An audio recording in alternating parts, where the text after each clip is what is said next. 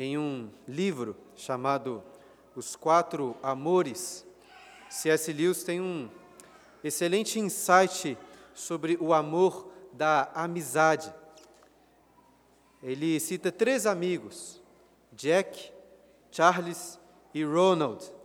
Por Jack, ele se referia a si mesmo, porque era assim que ele era chamado pelos seus amigos. O outro é Charles Williams, um poeta e escritor muito amigo de C.S. Lewis. E Ronald era John Ronald Reuel Tolkien, que também era um escritor. Eu não vou falar qual livro famoso o Ronald escreveu, porque eu fiz um compromisso de não citar Senhor dos Anéis nessa série de Efésios. Jack, Ronald e Charles eram muito amigos. Porém, Charles morreu. E apesar da, da dor e da tragédia, C.S. Lewis considerou que talvez, sem o Charles, ele teria mais do Ronald para si. Mas aconteceu justamente o contrário. Ele sentiu que tinha menos do Ronald. Isso porque tinham características no Charles que traziam coisas boas no Ronald. Nas palavras de Lewis, em cada um dos meus amigos tinha algo que somente outro amigo poderia trazer de forma plena. Certamente você consegue se identificar com esse sentimento. É muito bom estar com um amigo, mas é ainda melhor estar com um amigo na companhia de outro amigo em comum. A comunidade traz o melhor das pessoas, aumentando o amor e a alegria. De certa forma, creio que é assim também no nosso relacionamento com Cristo. Alguns textos bíblicos me dão plenas condições de dizer que Jesus é o nosso amigo, como cantamos aqui. E em muitos casos, a melhor maneira de desfrutar dessa amizade não é sozinho, com Jesus, mas com Jesus entre outros amigos, porque estes intensificam o prazer da sua companhia. Isso significa que quanto mais intenso for o seu envolvimento com seus irmãos da igreja, amigos de Cristo, mais intenso será o seu envolvimento e a sua alegria com o nosso supremo amigo Jesus. Creio que é sobre essa intensidade nos relacionamentos que Paulo vai falar, vai tratar nos versículos 19 a 22 do capítulo 2 de Efésios, o texto que vamos meditar hoje. Eu gostaria de ler novamente apenas essa parte, que diz assim: Assim, já não sois estrangeiros e peregrinos, mas concidadãos dos santos e sois a família de Deus, edificados sobre o fundamento dos apóstolos e profetas, sendo ele mesmo Cristo Jesus a pedra angular, no qual todo edifício bem ajustado cresce para santuário dedicado ao Senhor, no qual também vós, juntamente, estáis sendo edificados para a habitação de Deus no Espírito. Quase sempre após os cultos, quando estou voltando para casa, eu pergunto para Clara, a minha esposa, como que as crianças se comportaram e se elas deixaram a Clara prestar atenção no sermão. Né? Pais de crianças pequenas, como vocês podem ver, sabem que não costuma ser fácil. E no último domingo, a Clara disse que conseguiu ouvir tudo, todo o sermão, porém, ela estava sem a Bíblia, o que fez muita diferença. Eu sei que alguns de vocês não é, conseguem aí, ou não têm as suas mãos livres para deixarem a Bíblia aberta. Mas eu queria encorajar fortemente aqueles que podem, que deixem suas Bíblias abertas, porque, como costume, nós vamos caminhar por cada versículo, por cada parte dessa passagem.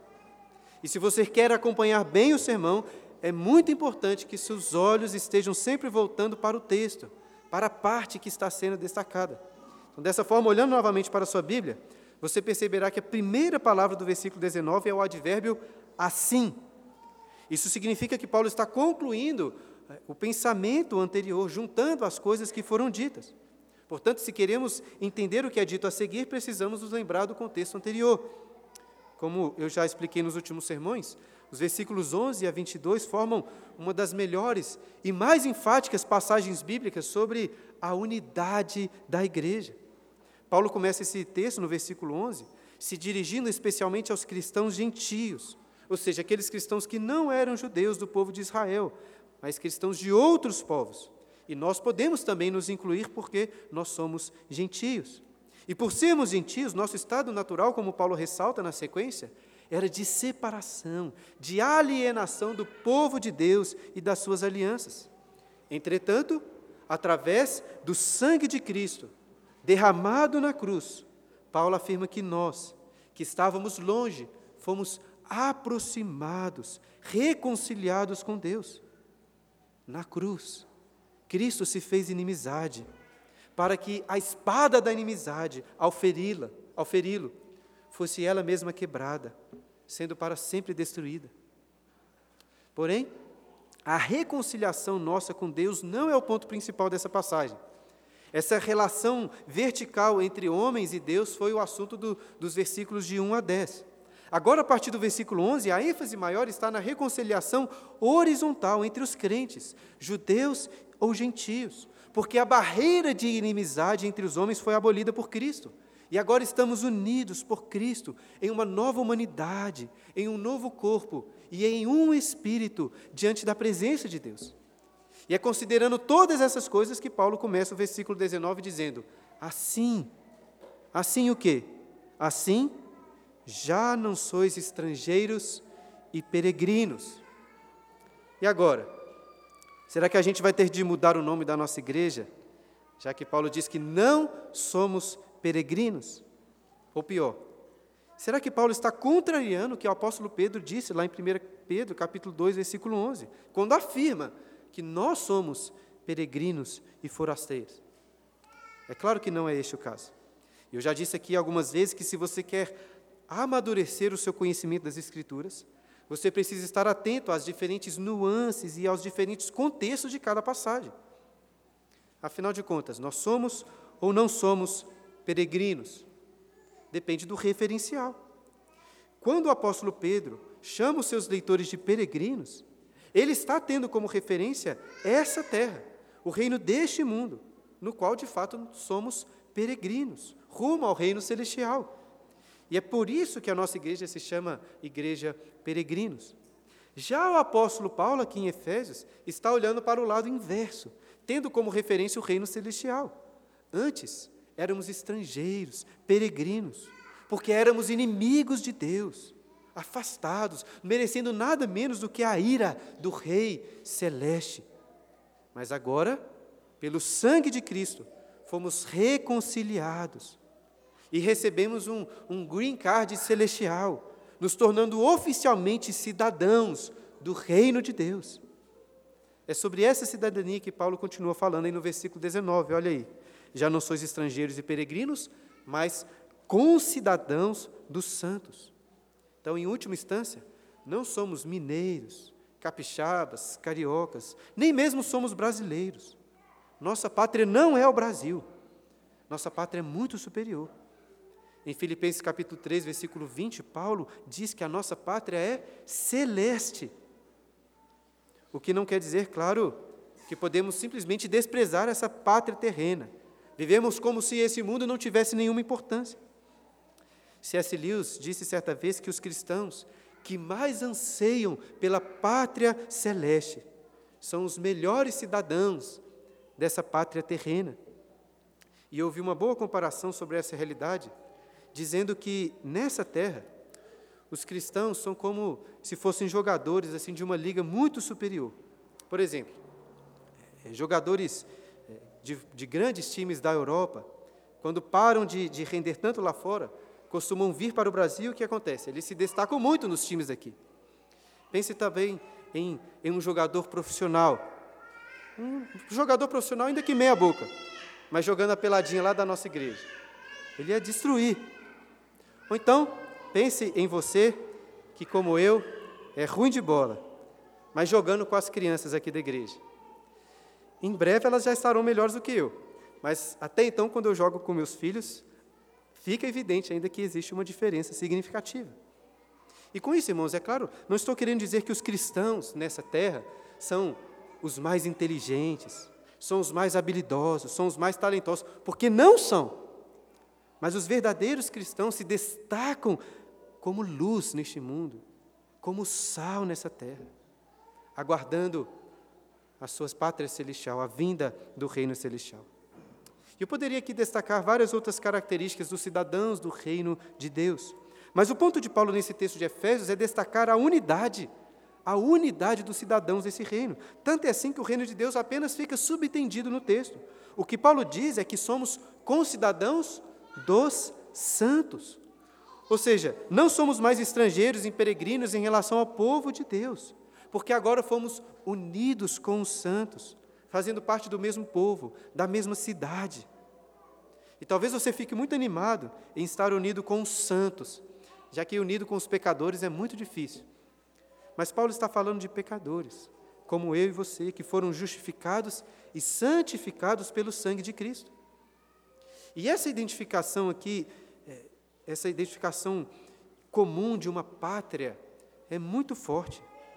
Se você, por acaso, já morou algum tempo em algum país distante, vai saber bem do que estou falando, porque naturalmente você fica muito feliz de encontrar outro brasileiro. Né? Mais feliz ainda se encontrar alguém ali da sua cidade.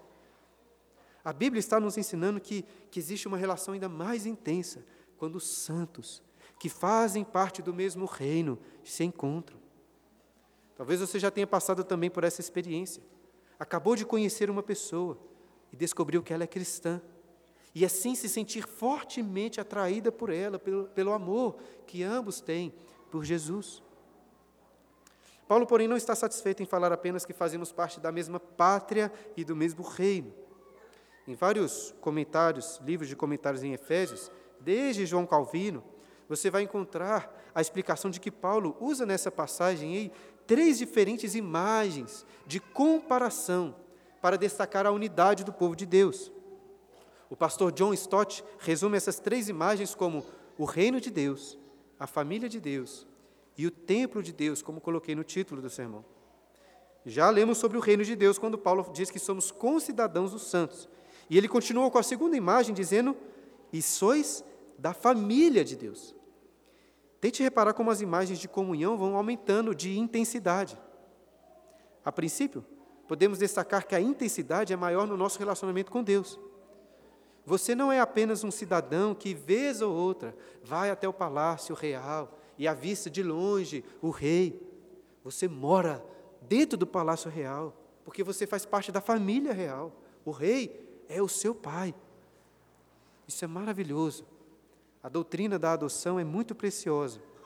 Mas, como já tenho ressaltado, não acho que a ênfase desses versículos é, está primariamente na nossa relação com Deus, e sim no nosso relacionamento entre irmãos. A intensidade maior no relacionamento com Deus envolve uma intensidade maior no relacionamento com seus irmãos. E vice-versa, é um ciclo que se alimenta. Vamos comparar novamente a intensidade dessas imagens. Se você está no mesmo reino ou na mesma cidade, você pode morar a quilômetros de distância de outros cidadãos. E apesar de familiares morarem distantes algumas vezes, acho que a imagem melhor aqui seria talvez de crianças morando sob o mesmo teto, na mesma família, na mesma casa. É uma relação muito mais íntima. É claro que existem famílias com problemas, alguns problemas gravíssimos até, em que pais e irmãos fazem muito mal uns aos outros. E isso, infelizmente, acontece nas igrejas também. Apesar, apesar de estarmos falando aqui da alegria de fazermos parte da igreja, o fato é que existem muitos cristãos que já foram machucados em igrejas, machucados às vezes até mesmo por parte dos seus pastores. Porém, mesmo sabendo que existem por aí famílias terríveis, nós nunca deixamos de destacar quão maravilhosa é essa instituição divina. E podemos dizer o mesmo sobre a igreja. E pensar na igreja como uma grande família vai nos ajudar a compreender alguns princípios muito importantes. Um deles é que não adianta você querer disfarçar as coisas aqui. Morando dentro da mesma casa, você não consegue esconder os seus defeitos. Nós não moramos todos sob o mesmo teto, mas esse princípio de transparência se aplica à nossa igreja. Tiago me emprestou um livro muito bom do Dietrich Bonhoeffer, chamado Vida em comunhão. Neste livro, o autor diz, com um pouco de ironia, o seguinte: a comunhão piedosa não permite que alguém seja pecador. Por isso, cada pessoa precisa esconder o pecado de si mesma e da comunidade. Não devemos ser pecadores. Inimaginável o pavor de cristãos piedosos se um dia, de repente, aparecesse um pecador de verdade entre eles.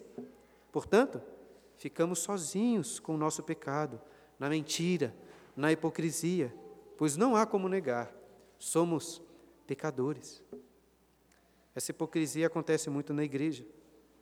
Mas em uma família, morando sob o mesmo teto, isso é praticamente impossível. E lá em casa todo mundo sabe muito bem que sou um pecador, um grande pecador. Mas a vantagem da família é que eu não preciso me preocupar com